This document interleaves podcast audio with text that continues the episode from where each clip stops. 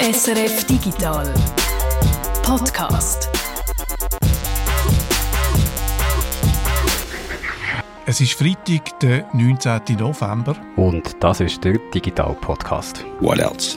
Mit diesen Themen. Streamen statt Fernsehen schauen. Wir schauen das internationale Geschäft mit Streaming ein bisschen genauer an. Und dann kommen wir zurück in die Schweiz und schauen das Geschäft hier genauer an. Das Geschäft mit Drohnen aus der Schweiz. Und bleiben gerade in der Schweiz. Das Geschäft mit künstlicher Intelligenz im Zusammenhang mit Musik, das hast du dir genauer angeschaut. Und wir haben für euch die Schweizer Game Awards verfolgt. Und dann feiern wir auch noch einen Geburtstag. Der vom ersten Mikrochip. Und auch da hat ein Schweizer eine wichtige Rolle gespielt. Und den Game-Tipp haben wir auch noch, leider nicht mit einer Soul aus der Schweiz, sondern einer internationalen Soul. My Friend Peppa Pig heisst der. Wir haben heute also sehr viel vor. Holt euch einen Tee, macht es euch gemütlich, wir steigen durch. Ich bin der Jürg Tschirl. Und ich, der Peter Buchmann. Tee. What else?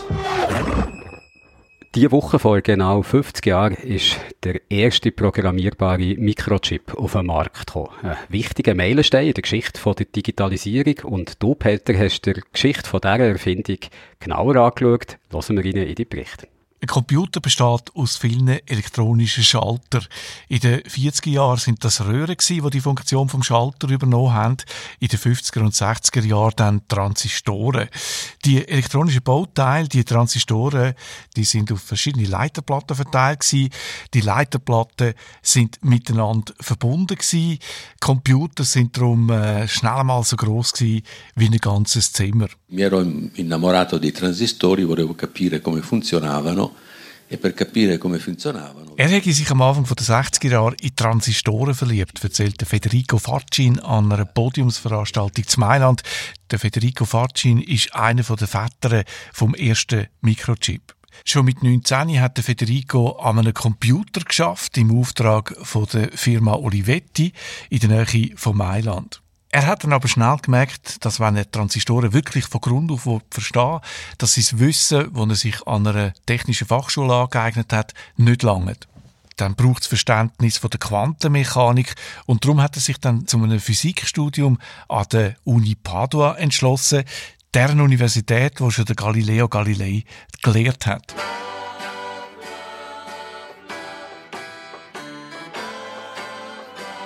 Wo der 26-jährige Physiker 1967 kurz nach seiner Hochzeit zusammen mit seiner Frau nach Kalifornien umgezogen ist, haben die Beatles gerade die Tipparade erobert und im Silicon Valley hat es vor allem noch Obstgärten gegeben, erzählte Federico Facin. Die Elektronikindustrie ist noch in den Kinderschuhen gesteckt. Der Chipkonzern Intel ist erst ein Jahr später, 1968, gegründet worden. Der Federico Facin hat das erste Mal für die Chipschmiede Fairchild geschafft, die bekannteste Chipfabrik zur selben Zeit. Der junge Physiker stürzt sich in die Arbeit und entwickelt eine verbesserte Transistorentechnologie. Seine Bauteile sind nicht nur halb so groß, sie sind auch fünfmal schneller als die Vorgänger. Dazu brauchen sie auch noch massiv weniger Strom. Wie man tausende elektronische Bauteile auf äh, wenige Quadratmillimeter herstellt und unterbringt, miteinander verdrahtet, das Verfahren hat der Genfer Physiker Jean Hörny am Anfang der 50er Jahre ebenfalls in den USA entwickelt. Tutti i problemi che esistevano sono stati risolti con questa tecnologia Alle Probleme sind jetzt gelöst gewesen, sagt Federico Facin. Ab jetzt ist es möglich, dass man alle elektronischen Bauteile, was für einen programmierbaren Computer braucht, auf einen einzigen winzigen Chip packen kann. Und genau so einen Chip hat er ab 1970 bei Intel für einen japanischen Kunden geschafft.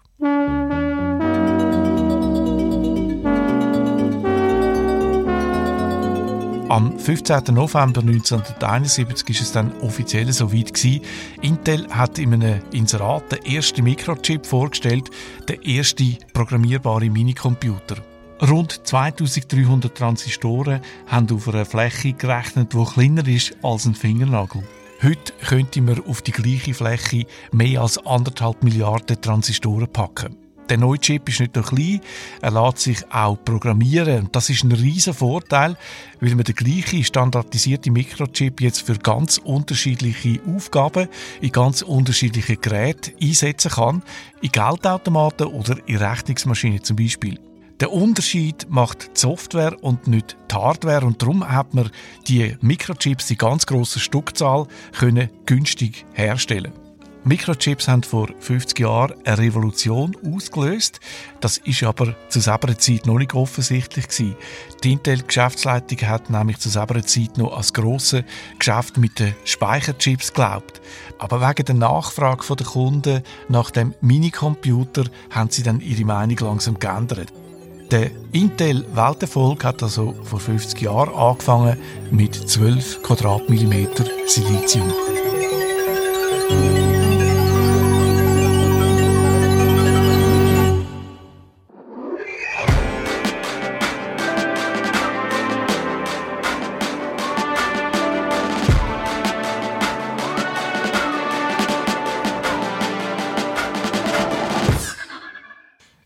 Streamen war mal synonym mit Netflix, aber die Zeiten sind schon lange vorbei. Neue Streaming-Plattformen, die schiessen fast wie Pilze aus dem Boden.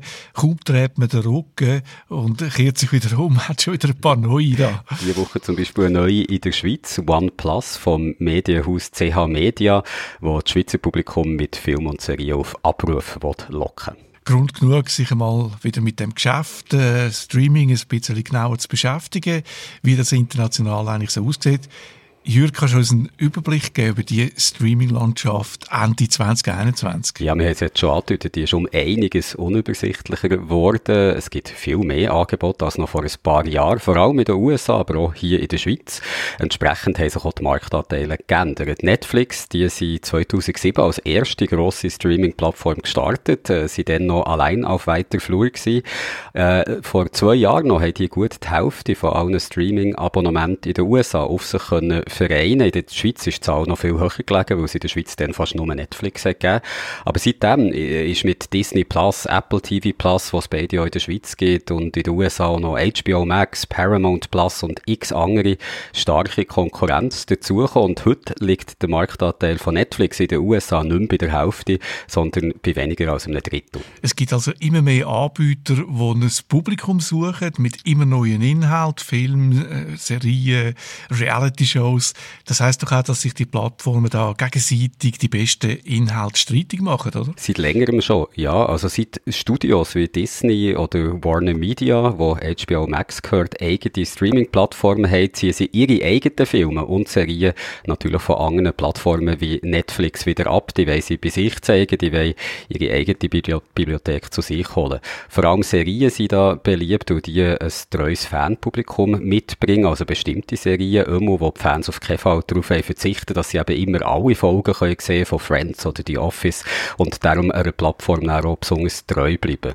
Die Kosten, einzelne Abonnenten bei Stangen zu halten, werden wegen darum, wegen diesen Ausgaben in die Bibliothek, ins Archiv immer grösser, auch weil es eben immer mehr neue Inhalte braucht, wie ich gesagt habe, um das Publikum an Plattform zu bringen. Das ist vor allem für Netflix teuer, weil die im Gegensatz zu vielen Konkurrenten ohne eigenes Material, ohne eigene Bibliothek sind gestartet, also nicht wie Disney, wo auf x x Filme schon hat können zurückgreifen, die ihnen gehören. Netflix muss darum seit Jahren viel Geld für neue Inhalte ausgeben. Allein in diesem Jahr soll es wieder 17 Milliarden Dollar sein. Man geht davon aus, dass es ein Streamingdienst etwa um die 200 Dollar kostet, einen neuen Abonnenten, eine neue Abonnentin zu gewinnen. Ein sättiges Abonnement bringt im Monat so zwischen 5 bis 15 Dollar. Also die 200 Dollar, die sind erst wieder eingespielt, wenn die Leute im Dienst dann auch eine längere Zeit treu bleiben. Und äh, neues Publikum, neue Abonnenten, Abonnentinnen zu finden, das wird immer schwieriger wegen der Konkurrenz. Ja, aktuelle Umfragen aus den USA zeigen, dass mehr als ein Drittel den Streaming-Abos nach nur einem Monat schon wieder gekündigt werden, weil sich das Publikum bei einem Dienst satt gesehen hat. Also der, der für einen Monat alles geschaut hat, was er wollte und dann zum nächsten Dienst weiterzieht, der da alles abgerasselt und dann wahrscheinlich nach einem Monat oder ein bisschen länger vielleicht auch, wieder kündet und weiterziehen.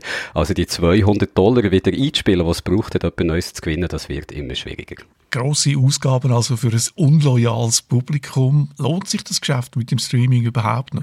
Im Moment noch nicht, oder jedenfalls für die wenigsten Anbieter lohnt es sich. Wenn wir wieder Netflix als Beispiel nehmen, dort habe ich gesagt, hat man in den vergangenen Jahren viel müssen investieren und eben auch viel, viel Geld bei Investoren sammeln, um die Milliarden Investitionen können zu stemmen und die Bibliothek mit eigenen Inhalten zu füllen. Und das ist Geld, das Netflix bis heute noch nicht wieder eingespielt hat. Es ist noch interessant, in den Jahreszahlen von Netflix sehen wir das nicht so, weil sie die Investitionen meistens über mehrere Jahre verbuchen, weil sie sagen, ja, wir haben das in unserer Bibliothek, so eine Film oder Serie, und über mehrere Jahre spielen die die Investitionen wieder ein. Darum tun sie auch das Geld, das sie haben müssen ausgeben, auf mehrere Jahre verbuchen und darum sieht es aber nicht so dramatisch aus. Aber Netflix hat eigentlich noch viel, viel Schulden, die sie müssen zurückzahlen.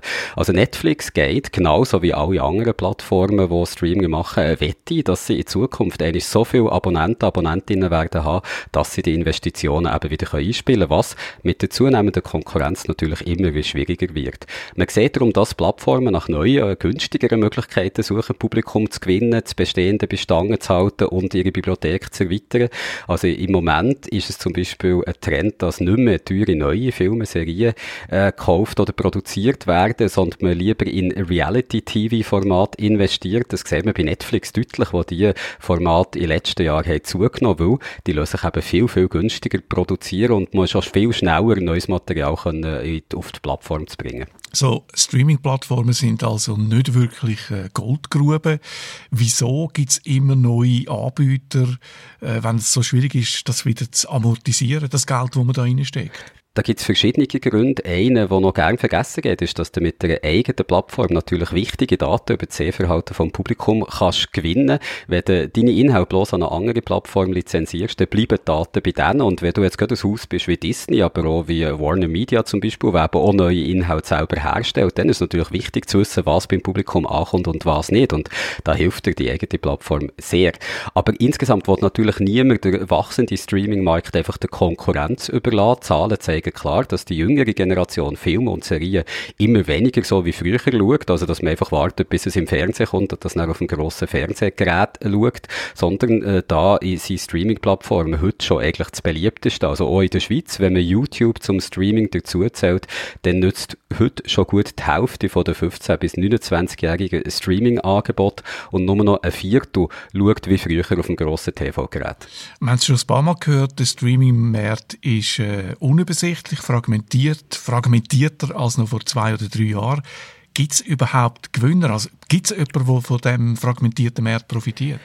Es ist noch schwierig zu sagen. Also freuen können sich sicher die Inhaltsproduzenten, Leute, die eben Serieninhalt herstellen für die Streaming-Plattformen, die finden viel mehr Abnehmer als früher, weil es eben so viel mehr äh, verschiedene Plattformen gibt, die auf Inhalt angewiesen sind. Und auf eine Art kann natürlich auch das Publikum profitieren, weil es heute viel mehr Auswahl gibt und auch Spezialinteressen bedient werden. Aber es ist natürlich ein zweischneidiges Schwert für das Publikum, weil der Preis für das größere Angebot ist, dass das auf viel mehr Plattformen verteilt ist. Also man muss viel tiefer in die Tasche greifen, äh, wenn man überall ein Abo haben und es ist auch viel schwieriger, sich noch zu besinnen, was eigentlich wo zu finden ist. Umfragen, Statistiken aktuell zeigen, dass die wenigsten Leute bereit sind, mehr als drei verschiedene Streaming-Dienste zu abonnieren. Während der Anfangszeiten der Pandemie hat man in den USA gesehen, dass äh, die Leute äh, neue Abos haben gelöst, also vier, fünf vielleicht verschiedene Dienste hatten, einfach auch, weil sie haben müssen daheim hocken und nicht gewusst, was machen. Aber jetzt sehen wir, dass die Abos wieder gekündigt werden. Also so, Zahl, die man hat, ist wahrscheinlich 3 plus minus 1. Also viele Leute haben nur 2, die viele haben 3, ein paar haben vielleicht 4, aber mehr haben dann die wenigsten. Und in den USA macht sogar schon der Begriff Subscription Fatigue die Runde, also dass man genug hat von all diesen Abos, dass man genug hat davon, sich die Filme, Serie auf verschiedenen Plattformen müssen zusammensuchen und äh, was man auch sieht mit dem zunehmenden Konkurrenzkampf, was eben für Plattformen immer teurer macht, da werden Streaming-Abos für das Publikum ändern teurer. Netflix zum Beispiel hat jetzt gerade aktuell bekannt gegeben, dass sie Preise in der Schweiz um bis zu 15 Prozent werden anheben. Also, wenn man will, äh, jemanden ausmachen, ein deutlicher Gewinner von dem fragmentierten Markt, dann ist es wahrscheinlich die Internetpiraterie. Die ist mit dem Aufkommen von Netflix stark zurückgegangen, also ab so 2007 und später noch mehr, wo Netflix immer grösser ist worden, hat man einen deutlichen Rückgang gesehen von Downloads oder Streams von Piratenplattformen, weil eben das Publikum bei Netflix eine Plattform hatte, wo sie für gar nicht so viel Geld im Monat Monaten fast alles haben können finden und gar keinen Grund mehr hatten, irgendwie auf einer Piratenplattform das Risiko einzugehen, sich dort noch ein Virus einzufahren oder irgendwie äh, schwierige Programme müssen zu benutzen, um die Sachen können abzuladen. Heute äh, findest du das Angebot, das du früher bei Netflix hast, also alles, alles auf einer Plattform, das ist nie mehr. Es wird sich nicht eine kommerzielle Plattform durchsetzen, wo alles kannst finden, weil dann haben die einzelnen äh, Streaming-Anbieter gar kein Interesse daran, dass irgendjemand ihr Material abzieht. Also wirklich alles findest du heute halt nur noch auf den Piratenplattformen und dort erst noch gratis. Darum sehen wir jetzt, dass die Zahl der Downloads, Streams von Piratenseite in letzter Zeit wieder deutlich zugenommen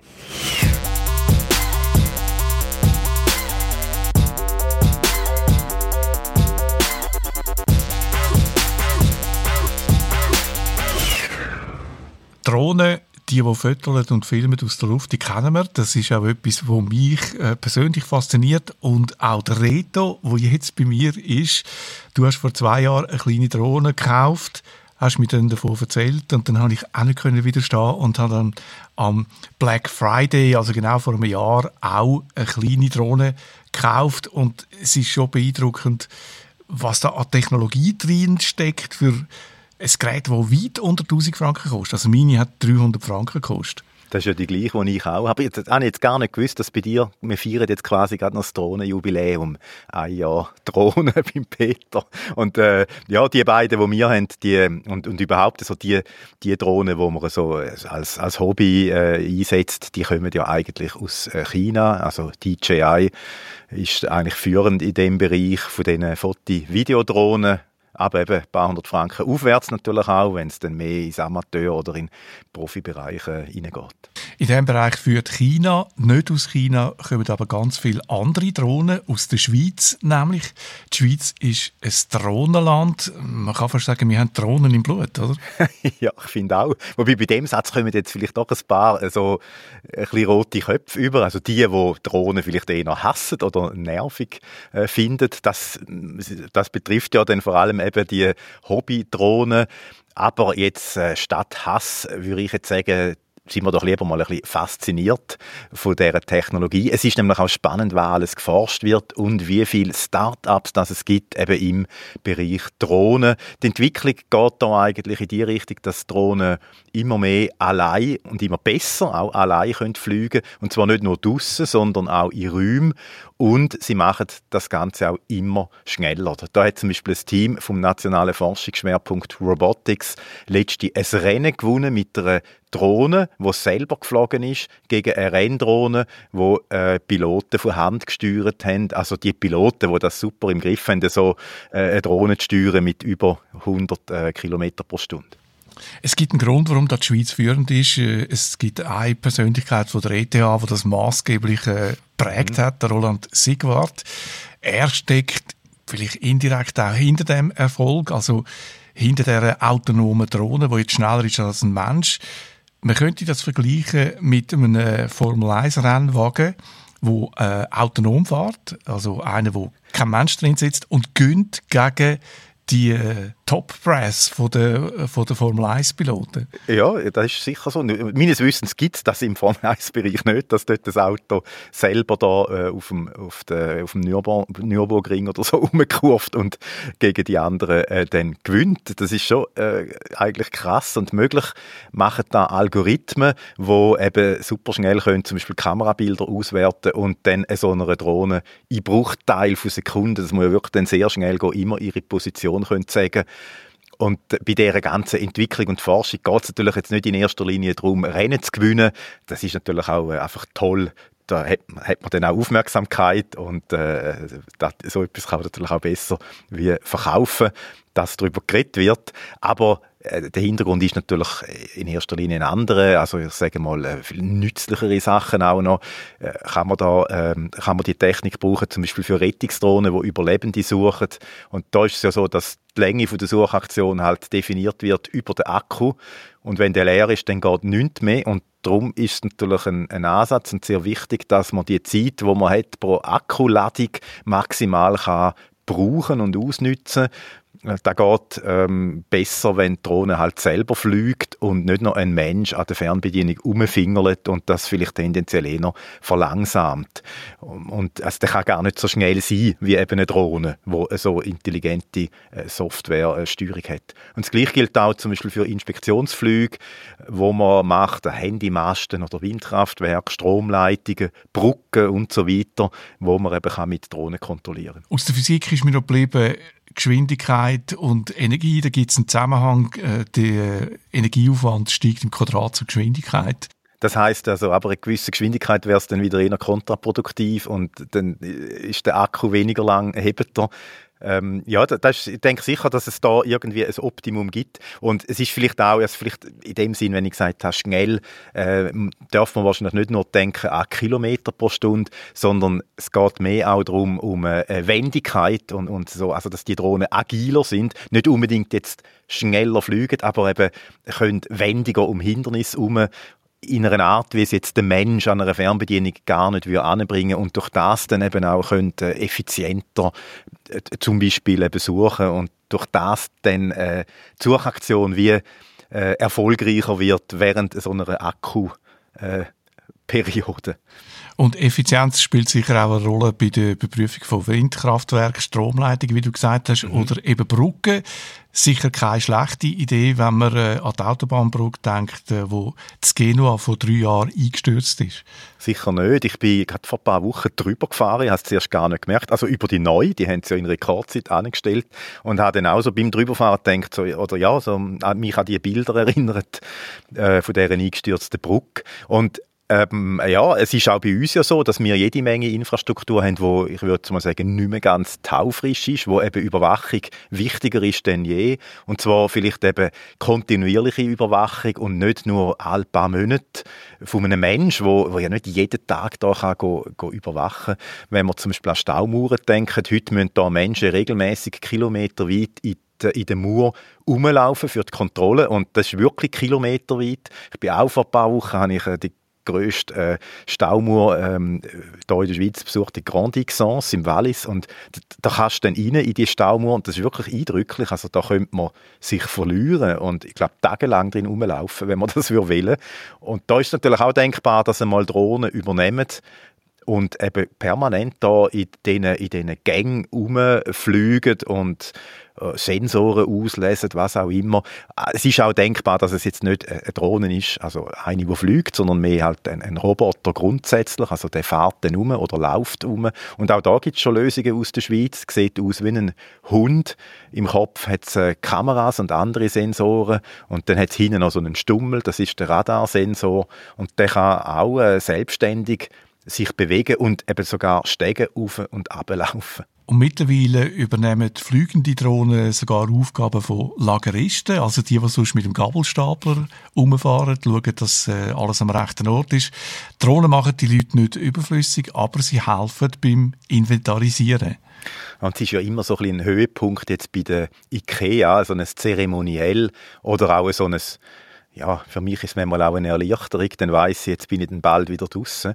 Wenn man in dem riesigen Selbstbedienungslager ist und dann so die Möbel in den Wagen reinlegt, wo man vorher in der Ausstellung angeschaut hat, und da ist man ja auch meistens eben nicht allein. Es ist ja immer sehr Betrieb in so, einer, in so einem Möbelhaus. Also ein, ein Bienenhaus ist es manchmal fast. Und seit kurzem fliegen jetzt eben auch noch Drohnen um aber keine Angst, nicht, nicht währenddem man selber dort ist, sondern äh, in der Nacht. Und zwar bei der IKEA wirklich. Äh, die IKEA ist ja noch so ein bisschen speziell, weil in, in dem Lager, wo gleichzeitig eben auch die Kunden sind, kann ja jeder Sachen rausnehmen und dann auch die Sachen wieder an den falschen Ort anstellen. Da ist natürlich die Übersicht besonders schwierig. Das geht eigentlich nur, wenn wir täglich ein Inventar machen Das ist mit Menschen nicht machbar, mit Drohnen aber schon. Und die schwärmen aus in der Nacht und machen das Inventar. Das heißt, sie scannen die Paletten, äh, schauen, was drauf ist, wie viel von welchem Produkt und so weiter. Und das heißt, das machen sie mit einer Genauigkeit von 99,9 Prozent, würde bedeuten, auf 1000 Produkte wäre eins noch am falschen Ort. Und da eben auch, ohne dass irgendwie Leute müssen auf Leitern aufsteigen und könnten runterfallen. Also das ist auch relativ gefährlich, gerade in so einem Lager, wo ja die Regale ziemlich hoch sind. Also die Unfallgefahr, die hat man dann eben auch nicht mehr, wenn, wenn Drohnen das übernehmen. Jetzt kommt mir gerade ein anderes extremes Beispiel in den Sinn. Äh, eine grosse Bibliothek, zum Beispiel die Zentralbibliothek Zürich, wo da wahrscheinlich hunderte Meter äh, Bücher nebeneinander stehen. Wenn da ein Buch am falschen Ort abgeleitet wird, dann findet man das niemand mehr. Mit Drohnen könnte man das verhindern und es wäre sicher auch billiger, als wenn das Menschen müssten machen Natürlich, äh, Kosten sparen, das ist immer ein Thema, auch beim, äh, beim äh, IKEA und, und anderen Geschäften natürlich. Und was auch noch ist, der Onlinehandel boomt ja jetzt gerade riesig. Und da ist es natürlich jetzt immer wichtiger, auch, dass die Daten, die man hat, hat eben sauber sind und verhebt. Also dass man dann eben zum Beispiel im Online-Shop die Verfügbarkeit der Produkte richtig anzeigen kann und bei IKEA ist es zum Beispiel so, dass sich der Umsatz vom Online-Shop ähm, in zwei Jahren von 9% auf fast ein Viertel äh, gesteigert hat. Und das ist sicher auch ein Grund, dass es dort jetzt eben die Drohnen einsetzen, damit das Inventar genauer wird, eben in so einem ein speziellen Lager, wo ja eben nicht so für sich ist und voll automatisiert, sondern wo ja eben irgendwo auch gerade noch so ein bisschen Laden ist, wo eben die Leute drin rumlaufen. Das ist zuerst ein Pilotprojekt gewesen, das erfolgreich war und es ist tatsächlich so, dass es jetzt schon in fünf von neun Läden ähm, in den grossen äh, Möbelhäusern und den Lager setzen die Drohnen eigentlich jede Nacht ein. Dann sollte es also nicht mehr vorkommen, dass irgendwie das Billigregal nicht dort hingehört, wo eigentlich der Malmöstuhl stehen. Wobei, ich weiss, den gibt es glaube gar nicht. Tönt eigentlich plausibel, der Malmöstuhl. Nein, das sollte eben eigentlich dann auch nicht mehr passieren, dass äh, irgendwie die Kunden vor Ort äh, dann vielleicht den Frust haben, weil die Drohnen äh, arbeiten, ich kann mal sagen, mit Schweizer Präzision. Die kommen von einer Firma zu Zürich, Oerlikon, die sich spezialisiert hat auf Drohnennavigation in Räumen und äh, Algorithmen und Software, die das Ganze steuert. Und die, die wirklich regelmäßig unseren Podcast hören, die, äh, wenn ich jetzt sage, die Firma heißt Variety, dann denkt vielleicht, ah, auch schon gehört, weil das ist noch spannend. Wir haben vor längerem auch schon mal über die Firma geredet und zwar aber im Zusammenhang mit auf eine Art etwas ganz anderes, nämlich die Drohnenballett, die Drohnenshows, die es gibt. Und wir haben dort so eine Designerin vorgestellt, die äh, Kostüm gemacht hat für die Drohnen, wo dann so zum Beispiel äh, Konzerte so für, für äh, also die Show so bereichert. Und das ist also das gleiche Start-up und es ist ja eben gar nicht so anders als jetzt vielleicht das Drohnenballett. Also die, die Drohnen in der Ikea, in diesen Lager, machen ja auf eine Art auch ein Ballett, indem sie eben die äh, Balletten anfliegen und äh, scannen und es geht eben um Indoor-Navigation. Also das ist eigentlich die Spezialität jetzt äh, von dem äh, Startup, wo, also wenn jetzt äh, IKEA das wirklich, sagen wir, weltweit dann wird äh, einsetzen, die Technologie, könnte ich mir vorstellen, haben sie einen rechten Jackpot äh, eigentlich gezogen. Und das ist ja nur ein Beispiel jetzt, die Firma, für ganz viel Forschung und Firmen, die es in der Schweiz gibt, wo eben etwas mit Drohnen oder autonomen Robotern so im weitesten Sinn machen. Wir sind ein Drohnenland, vor allem dank der ETH, das sagen wir da nicht zum ersten Mal und ihr hört das auch nicht zum letzten Mal. Weil es so viel Spannendes gibt, gehen wir bei den einzelnen Beispielen noch genauer schauen. Die Drohnen in der Selbstbedienungshalle von der IKEA, wenn wir für euch natürlich besuchen, analysieren, wie das tönt oder so eine Inspektionsdrohne vor Ort beobachten. Und wir reden mit einer Schweizer Firma, die Software macht, wo auch in Japan zum Einsatz gekommen ist, weil man dort mit Drohnen ganz nah an Vulkan anfliegen kann. Software, wo aber auch ihr könnt einsetzen könnt. Das geht mit einer eben 300-frankigen DJI äh, wo dann bestimmte äh, Routen abfliegt. Und du hast Erfahrung mit dem Redo. Auf Google Maps kann man sicher so einen, einen Track äh, erstellen, definieren, wo dass die Drohne auf welcher Höhe soll sein, in welche Richtung die Kamera schaut, ob sie ein Foto machen oder eine kurze Videosequenz. Äh, ziemlich genial, auch etwas aus der Schweiz. Und ähm, ja, ich würde sagen, Jetzt machen wir uns an die Arbeit, damit wir dann so ab Januar da in ein paar Ausgaben vom Digital Podcast wieder können sagen die Schweiz ist ein Drohnenland.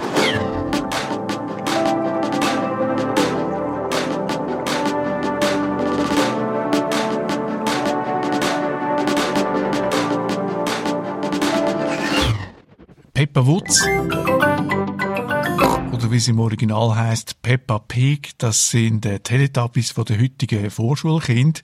Eine Zeichentrickserie rund um eine Säulefamilie, die Ausflüge macht und den ganz normalen Alltag bewältigt und sich dabei vor Lachen immer wieder auf den Rücken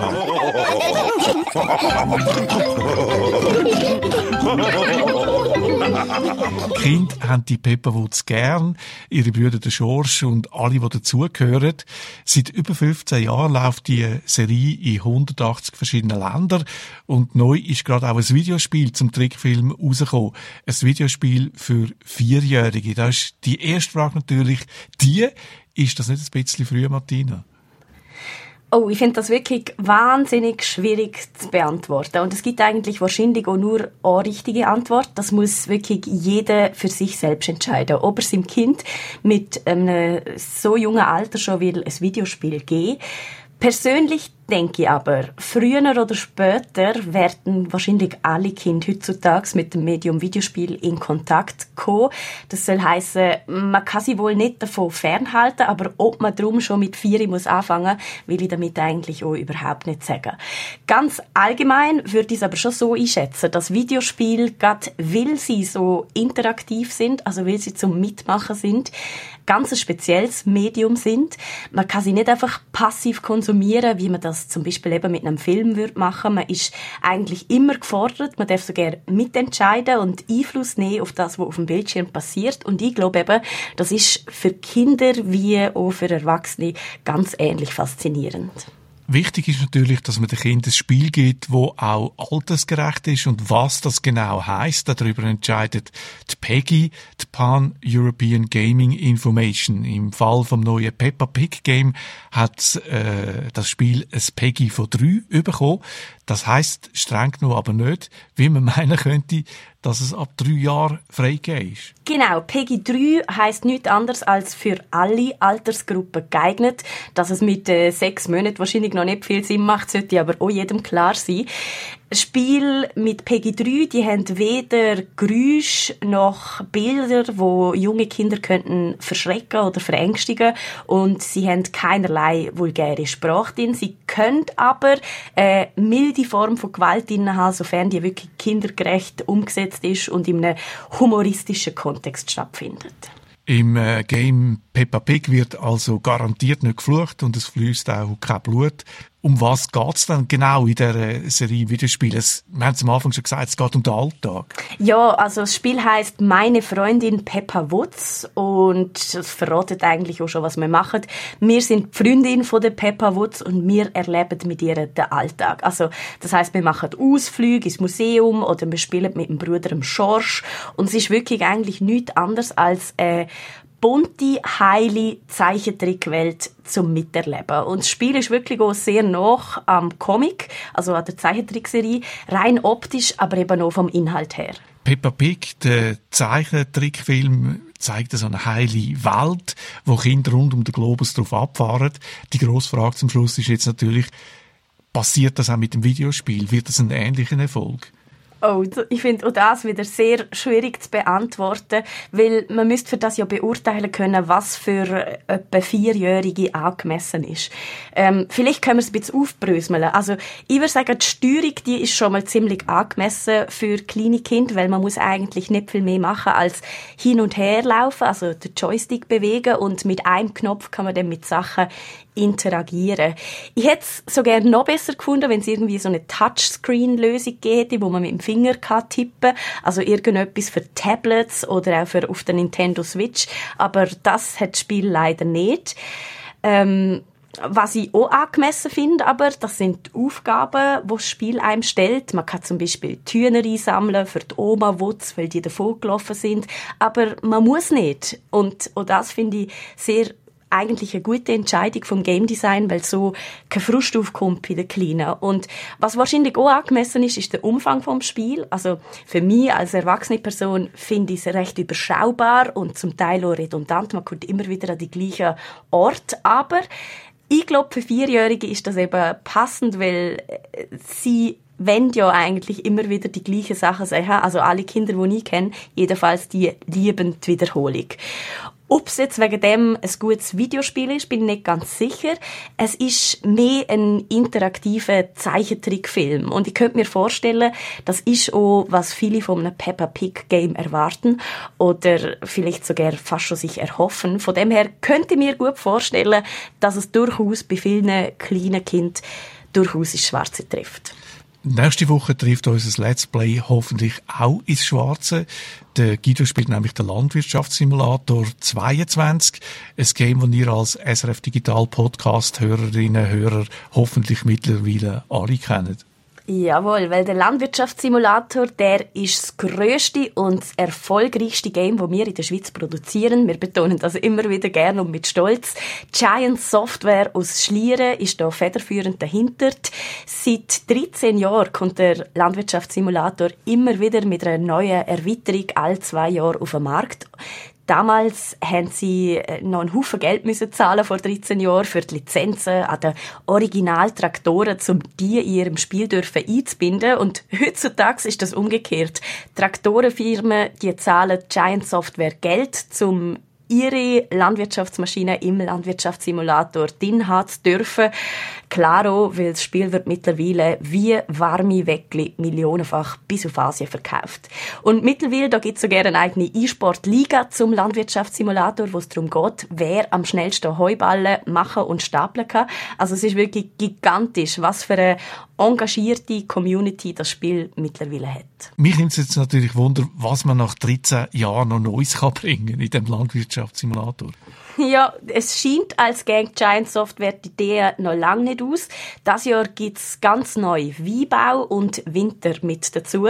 Mit allem, was dazugehört, mit gefrorenen Böden oder, auf was sich der Guido vor allem freut, mit ganz schmalen Maschinen zum durch Treppberge fahren.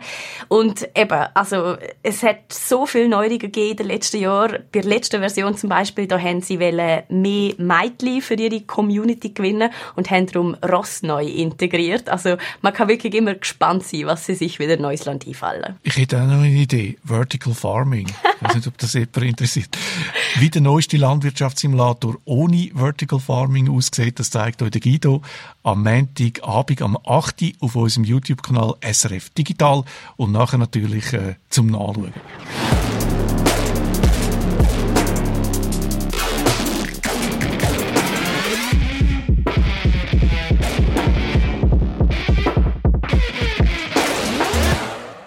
Am Wochenende sind zum achten Mal Swiss Game Awards vergeben worden. Also die besten Games aus der Schweiz sind äh, prämiert worden. Die besten Games, die das Jahr rausgekommen sind. Bei uns ist der Guido. Du bist ja der Preisverleihung dabei gewesen.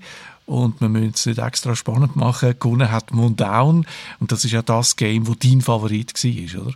Nicht nur meine, glaubst Also ich habe mit Mundown gerechnet und auch viele andere. Es ist so von den nominierten Game klar das gewesen, wo das Jahr so am meisten Beachtung bekommen hat, auch international. Und wenn jetzt irgendein anderes Game gewonnen hätte, wäre das eine riesen Überraschung gewesen. Du hast Mundown gespielt, was rausgekommen ist im Frühling und hast es auch da vorgestellt. Für die, die es jetzt nicht mehr präsent haben, um was geht es im Game? Es ist so ein Folklore-Horror-Game, oder? Ähm, wir spielen mit dem Gurdin Gaminada, wo äh, über die Nebeldecke reist, eben an den Berg Mundaun, was ja in, in Real gibt, dort so Obersachsen Mundaun, das Skigebiet kennen vielleicht die einen. Und er reist dort an, weil sein Großvater dort gelebt hat und dann aber bei einem Scheunenbrand äh, ums Leben gekommen ist. Und der Gurdin hat das Gefühl, da ist nicht alles äh, äh sauber zu und her gegangen und will herausfinden, was passiert ist. Und aus dem ergibt sich dann so eine urchige Sage, was Monster hat aus Stroh, wo man anrennt und einen Geissenkopf, der mit einem redet und einen Teufel in der Kapelle und so weiter. Also auch sehr, sehr, sehr schweizerisch und das sehr Schweizerische wird noch unterstrichen durch das, dass alle Stimmen im Game rätoromanisch gesprochen sind und das ist äh, ich, das erste Game, das ich kenne, das komplett äh, rätoromanisch gesprochen ist. Ich bin in Obersachsen im Skilager vor Jahrzehnten. Die Geister habe ich dort äh, nicht gesehen. sind wir froh. ja, sind wir froh, vielleicht. Für dich ist es äh, das beste Game vom Jahr und darum findest du natürlich, dass das Game hat den Preis verdient. Ja, ich finde, weil es wirklich sehr ein spezielles Game ist. Es ist nämlich nicht nur das Rätoromanische ist speziell, sondern auch visuell ist es sehr eigen. Es ist alles so mit Bleistift von Hand gezeichnet. Und es hat durch das so ganz einen kruden, unwirklichen Stil, der einfach auch gut zu dem Horrorthema passt. Und dann äh, freut es mich einfach auch, weil der Entwickler, der Michel Ziegler, der es vor allem entwickelt hat, der ist einfach das wahnsinnig großes Risiko eingegangen mit dem Game. Der hat das eigentlich mehr oder weniger allein über sechs Jahre lang entwickelt. Und und hat etwas gemacht, was sonst in der Regel Game-Designerinnen und Designer in der Schweiz nicht machen. Hat nämlich alles auf eine Karte gesetzt und nicht einen Brotjob gehabt und nebenbei das Game entwickelt, sondern wirklich einfach nur das gemacht über sechs Jahre. Hat mit in dem drinnen noch eine Familie gegründet, ein Baby bekommen, äh, also wirklich höchstes Risiko eingegangen, auch finanziell, und hat das Game entwickelt, das einfach auch sehr persönlich ist, oder? Er ist als Kind viel in dieser Region in der Ferien gewesen, auch der grafische Stil, den er gewählt hat, ist etwas Spezielles. Das Rätoromanisch, das niemand sonst auf der Welt versteht, ist etwas Spezielles. Also der Michel Ziegler hat da auch Sachen gemacht, stur, wo wahrscheinlich viele über die Jahre ihm immer wieder davon abgeraten haben und er hat es einfach durchgezogen und dass er äh, das Risiko jetzt mit so einem Preis belohnt wird, finde ich etwas sehr Schönes. Es ist auch noch ein anderer Preis vergeben worden, zum ersten Mal. Zum ersten Mal ist das beste Serious Game ausgezeichnet worden. Serious Game, ernsthaftes Game, was ist da genau damit gemeint? Ich würde sagen, das Hauptziel der allermeisten Games ist eigentlich, dass man einfach möglichst viele Leute möglichst gut unterhaltet und auch noch möglichst viel Geld damit verdient natürlich. Und Serious Games haben so ein bisschen andere Ziele, die sie in den Vordergrund setzen. Äh, zum Beispiel Bildung, also dass ein Game versucht, ein bestimmtes Thema zu erkunden, das einem so spielerisch beibringt, das Thema.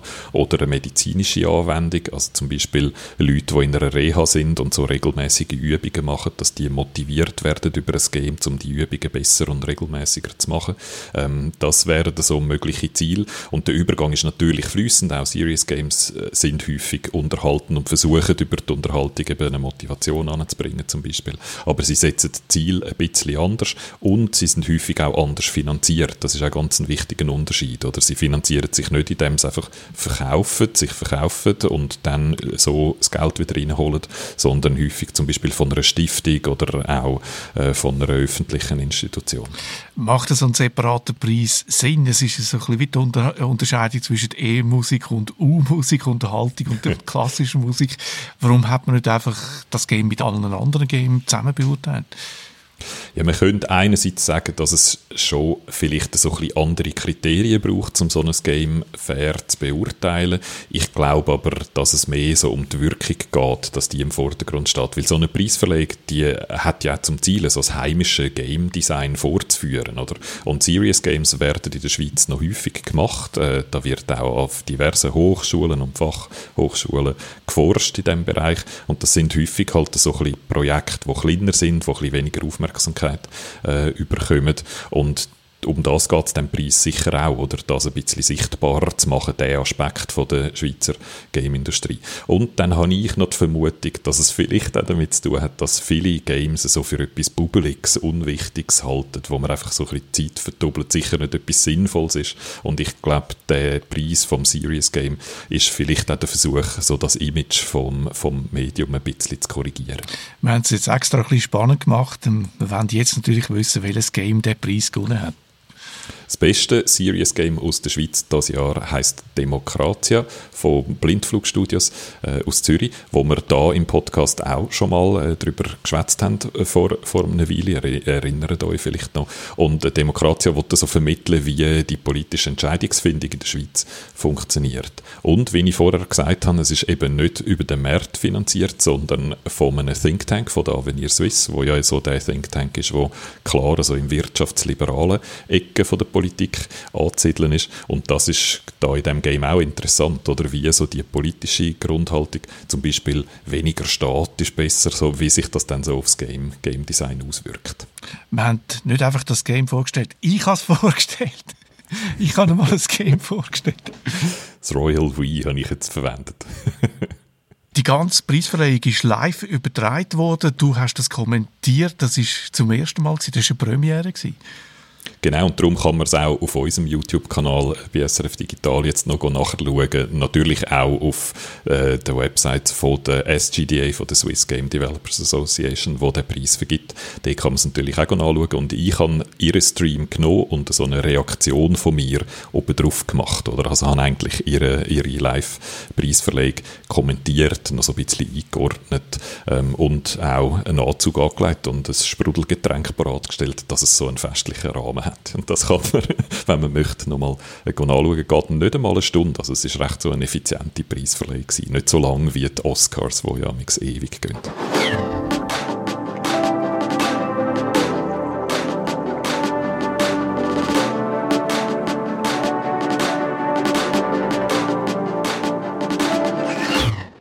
Wenn es um Punkrock geht, dann gehören die Ramones sicher zu den bekanntesten Bands. Viel mehr als drei gehört haben sie nie gebraucht, um sich in den Himmel von der Rockmusik zu spielen. One, two, three, four.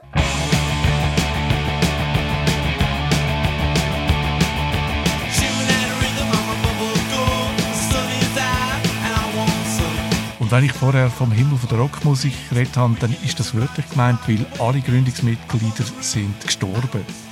Neue Musik von den Ramones wird es also nie mehr geben, aber Musik, die tönt wie die von den Ramones schon.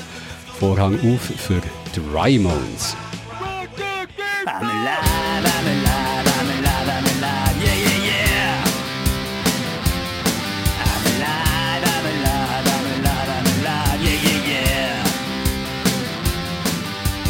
Viel mehr als drei Akkorde braucht es auch da nicht, aber Jürg, die sind nicht einfach eine trümmelige Ramones-Coverband, da steckt ein bisschen mehr dahinter. Künstliche Intelligenz steckt dahinter. Die Songs sind nämlich von einem Algorithmus geschrieben, darum auch das AI im Namen, Ramones. Das AI das steht für Artificial Intelligence, also für künstliche Intelligenz. Das Computerprogramm, das mit ganz vielen Daten von Ramones-Songs ist gefüttert worden und so selber hat gelernt, wie dass man neue Songs und Songtexte kann schreiben kann, die eben so tönen, als wären sie von den richtigen Ramones. Aber gesungen hat keine Maschine, sondern ein echter Mensch, oder? Das hast du richtig gehört. Ja, beim Singen macht die Maschine einem Mensch noch keine Konkurrenz. Darum steht AI bei den Ramones vielleicht doch eher für Augmented Intelligence statt für Artificial Intelligence, also für künstliche Intelligenz, die der Mensch nicht ersetzt, sondern unterstützt.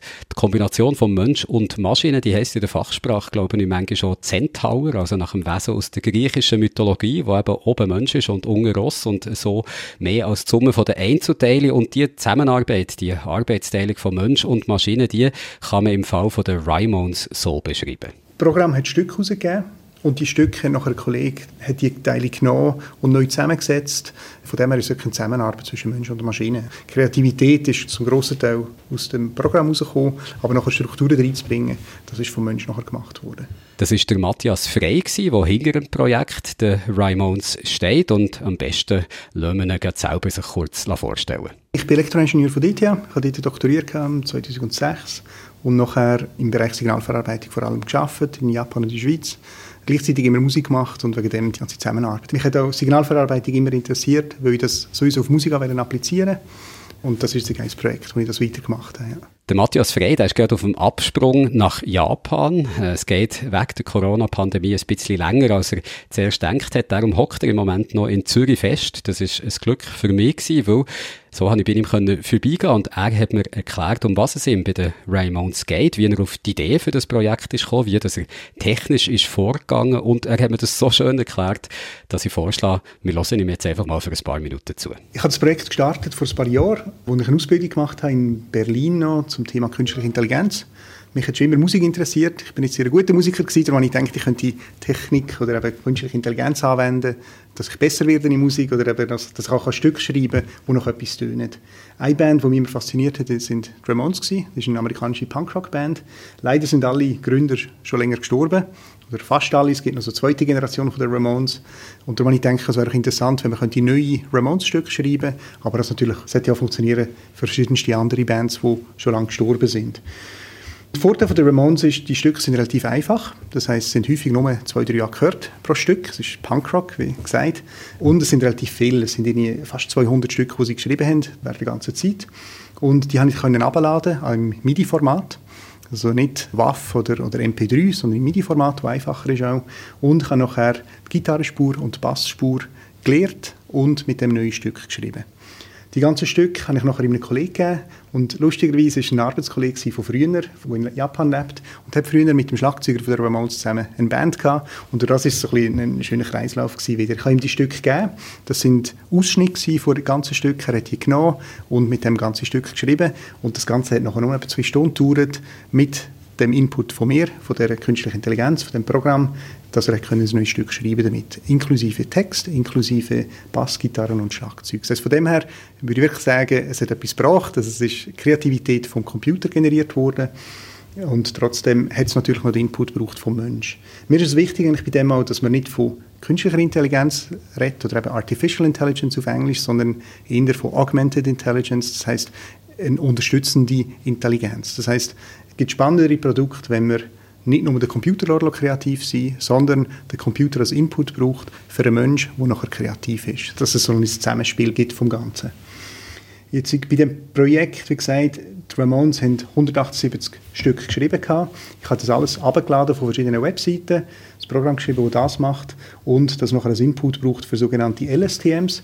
LSTM ist lustig, dass es wieder in die Schweiz zurückkommt. Eigentlich. Das ist eine Erfindung von Herrn Professor Schmidhuber, der in der italienischen Schweiz unterrichtet, im Tessin.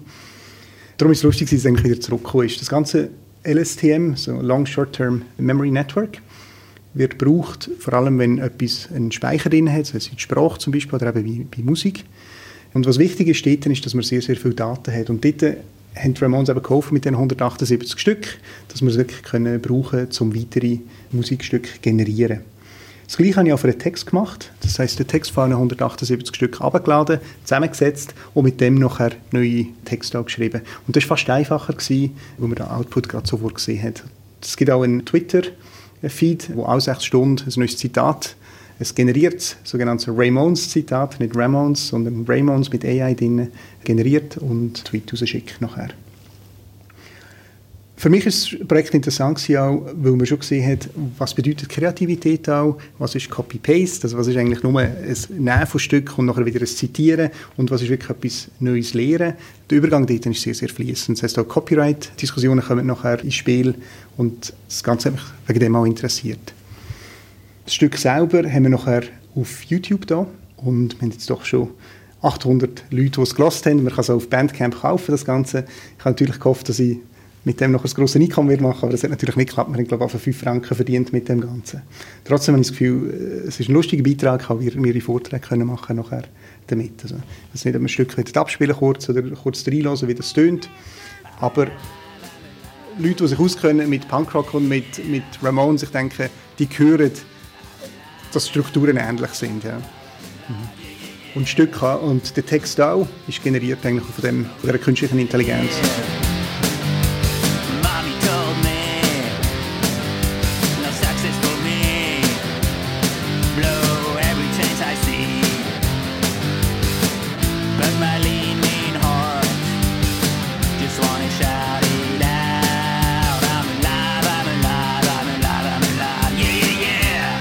Und so weiter. Wie gesagt, es ist ein Romanstück, das ist sehr repetitiv, es sind nur ganz wenige Jahre gehört, aber trotzdem Gefühl, es hat einen gewissen Wert. Wie das jetzt weitergeht, es gibt verschiedene Firmen, die probieren, mehr künstliche Intelligenz anzuwenden. Für das braucht es aber viel, viel mehr Daten, als ich hier gebraucht habe. Natürlich auch viel mehr Aufwand, das war ein dreimonatiges Projekt. Aber trotzdem sehe ich eine starke Zukunft auch in diesem Bereich, dass mehr Computer werden Einfluss haben auf die Musikgenerierung. Noch einmal da, wie ich vorher schon gesagt habe, nicht nur als Ersatz für den Menschen, sondern wirklich als Hilfe, dass man gewisse langweilige Sachen, Aufgaben wegnimmt, dass man das mit dem Computer kann delegieren kann oder eben auch auf das Unterstützung, dass der Computer kann mithelfen kann, kreativ zu sein. Es gibt auch Programme zum Beispiel, die automatisch Schlagzeug generieren zu gewissen Stück, dass man so kann mit dem Computer zusammenarbeiten kann. Und ich denke, auch das hat einen gewissen Reiz dran. Also die Maschine, die den Menschen unterstützt und nicht überflüssig macht. Wir haben ja im Podcast schon mal sehr ausführlich über den Einsatz von künstlicher Intelligenz beim Musikmachen geredet. Wer es nachlesen es ist ein Schwerpunkt in der Podcast-Ausgabe vom 28. Februar und am 6. März 2020. Dort haben wir ja darüber spekuliert, ob die Maschine den Menschen in Sachen Kreativität vielleicht einmal könnte überrunden und eben auch überflüssig machen. Wenn man jetzt ein bisschen weiter in die Zukunft schaut, wie sieht das der Matthias Frei? Ja, zu weit in die Zukunft schauen möchte er eben gar nicht. Er sagt es so. Also die nächsten fünf Jahre raus mache ich gerne ähm, Redaktionen, aber weiter würde ich nicht gehen. Also ob das in zehn Jahren anders ist, mag sein, ich weiß es nicht. Ja. Aber was der Matthias Frey heute schon glaubt, ist, dass die Zusammenarbeit von Mensch und Computer beim Musikmachen in Zukunft noch mehr wird werden und auch die Resultate interessanter werden. Ich denke, es wird ein fixer Wert werden, immer mehr. Also einerseits bei Computerspielen zum Beispiel, dort ganz bestimmt, bei gewissen Musikstilrichtungen noch eher, also bei, bei Techno zum Beispiel, wo repetitivere Strukturen drin hat und nicht wirklich die klassischen ABAB-Sachen, habe ich das Gefühl, auch.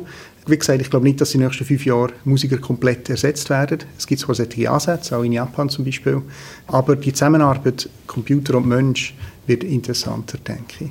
Und es wird unsere Kreativität auch unterstützen, zum Teil langweilige Arbeiten übernehmen, aber auch Vorschläge machen, wo der Mensch nachher auswählen kann und dort nachher noch kreativ sein. Aber Vorschläge werden vom Computer her gemacht und das wird immer interessanter und interessanter, denke ich.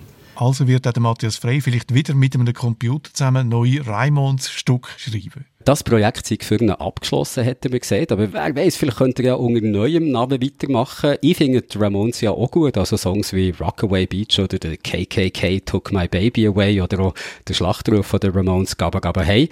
Darum habe ich nach unserem Gespräch noch ein paar Vorschläge für Matthias, wie man ein neues Projekt, das die Ramones und künstliche Intelligenz zusammenführt, also AI, Artificial Intelligence, wie man so ein Projekt schon noch nennen könnte. Ich hätte noch ein paar Vorschläge gehabt, wie wir yeah. es sonst noch können nennen außer der Raimons. Yeah. Gaba Gaba AI oder Rockaway I Beach. yeah. Der KKK I Took My Baby Away. Also einfach nur, falls du noch... Falls ist gut. Kommen wir darauf zurück. Merci.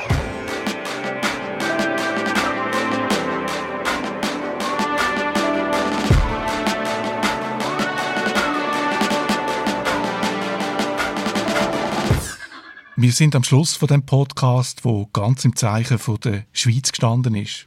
Wir werden den Podcast darum mal ganz feierlich abschließen mit der Nationalhymne. Wer will, kann zum Singen aufstehen, das ist aber absolut freiwillig. Auch mitsingen ist fakultativ, obwohl ich es natürlich sehr empfehle. Für die, die wollen singen, aber den Text nicht mehr ganz präsent haben, da wenigstens ein Teil von der ersten Strophe. Trittst im Morgenrot daher, sehe ich dich im Strahlenmeer. Dich, du hocherhabener, herrlicher. Die, die mitsingen sind jetzt gerade herzlich eingeladen. Ich verabschiede mich schon mal und wünsche eine gute Woche. Adi miteinander.